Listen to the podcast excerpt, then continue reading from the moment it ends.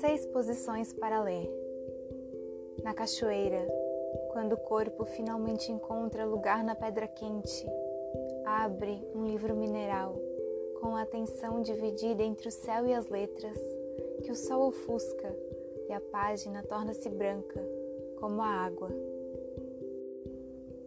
Na cama, os parentescos entre a leitura e o sono estão por ser estudados.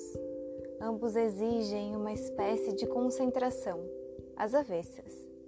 Em ambos, pensa-se em nós o pensamento de um outro. Ambos se fazem melhor na cama. Nem sempre a posição é confortável, mas o conforto não é tudo. Os parentescos entre a leitura e o amor estão por ser estudados. Em voz alta. Uma ginástica da voz, cordas e musculatura para apanhar no voo as palavras que, de novo soltas no ar, rapidamente passam. No trem, um livro em viagem corta a paisagem. Um meridiano. Pela janela se escrevem cidades rápidas, enquanto corro a viver o que ainda não li.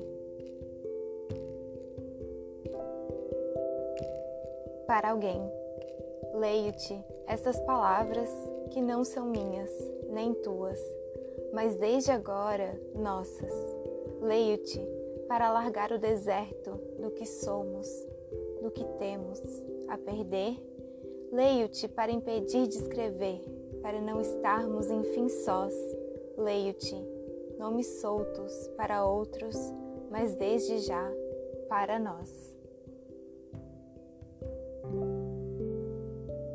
Na praia, quando se confundirem a areia e as letras, e o ritmo das ondas se impuser ao ritmo das palavras, e quando as nuvens passarem pelas páginas, e quando tiveres nas mãos um livro quente, terás lido. Seis posições para ler. Diana Martins Marques, do livro A Vida Submarina.